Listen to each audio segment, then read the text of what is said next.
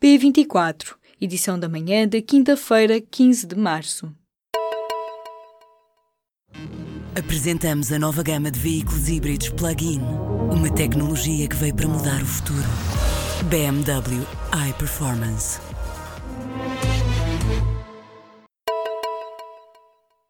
Termina nesta quinta-feira o prazo do governo para os proprietários limparem os terrenos. Os privados arriscam multas entre os 280 e os 10 mil euros, ou até aos 120 mil euros no caso de pessoas coletivas. Mas o primeiro-ministro afirma que só em junho serão aplicadas coimas. António Costa reuniu-se nesta quinta-feira com a Associação Nacional de Municípios Portugueses em São Bento.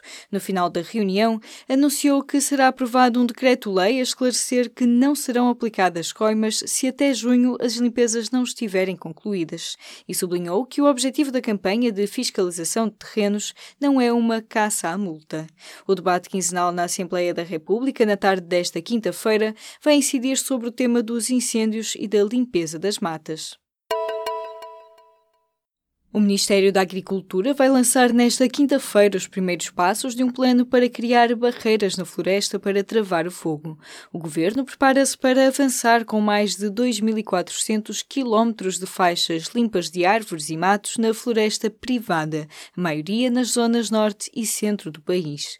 Isto depois de, na semana passada, ter anunciado medidas para a floresta gerida pelo Estado, com a criação ou manutenção das chamadas faixas de interrupção de combustível ao longo de mais de 1.100 quilómetros. Há cerca de uma década, o Plano de Defesa da Floresta contra Incêndios previa mais de 11 mil quilómetros destas faixas, mas até hoje construiu-se apenas um décimo dessa extensão.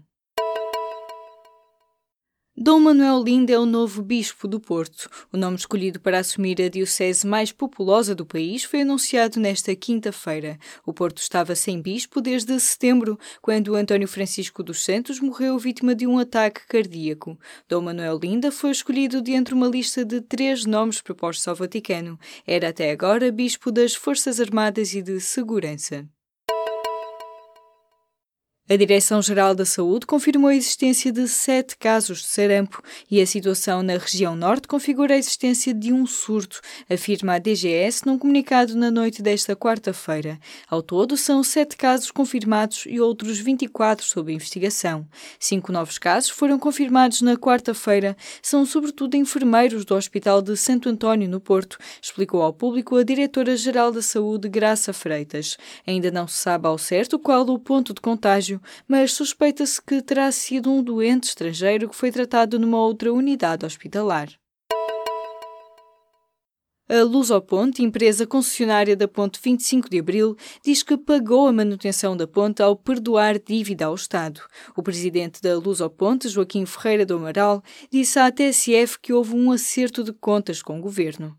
Na semana passada foi noticiado que a Ponte 25 de Abril precisa de obras estruturais urgentes. Alguns dias depois de a notícia ter sido dada, o governo libertou quase 3 milhões de euros para a manutenção e reparação da estrutura.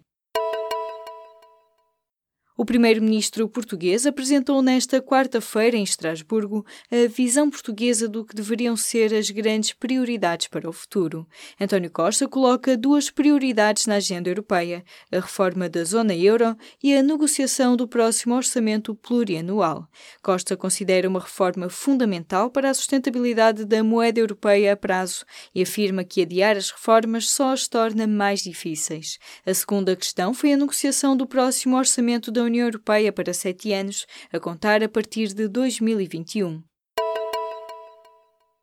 O candidato do Partido Democrata na Pensilvânia, nos Estados Unidos, venceu a eleição especial para a Câmara dos Representantes num distrito eleitoral onde há menos de dois anos Donald Trump bateu Hillary Clinton por 19 pontos. O candidato republicano tinha anunciado a candidatura colando-se à imagem de Donald Trump, mas agora, quatro meses depois, os eleitores do 18º distrito da Pensilvânia decidiram-se antes pelo democrata Conor Lamb, contrariando 15 anos de vencedores republicanos.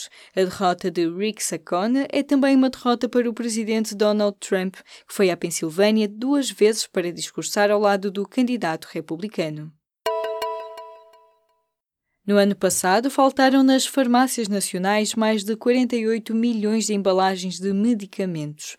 Em média, são cerca de 4 milhões de embalagens por mês, na maioria receitadas pelos médicos, que não puderam ser dispensadas no momento da procura. São dados do Observatório do Medicamento em Falta do Centro de Estudos da Associação Nacional de Farmácias. Este observatório registra as encomendas a que os distribuidores não conseguem dar resposta.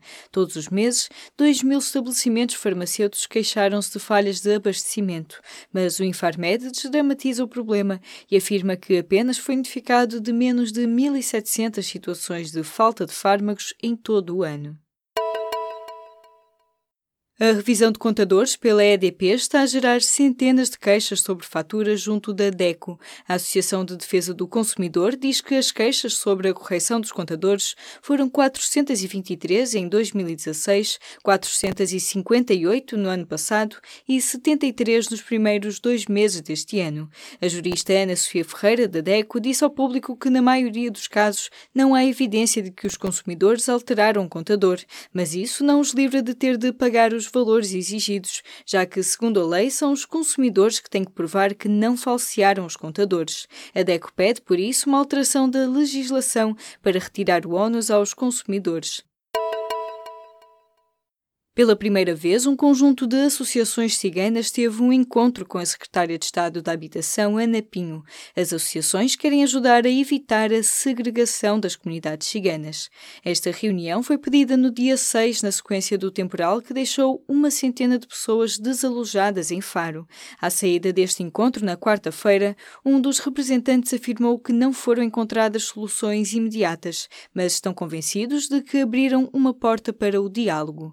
A secretária de Estado, Ana Pinho, repetiu que as comunidades podem recorrer aos novos programas que serão lançados e as soluções de alojamento não passam por medidas de segregação.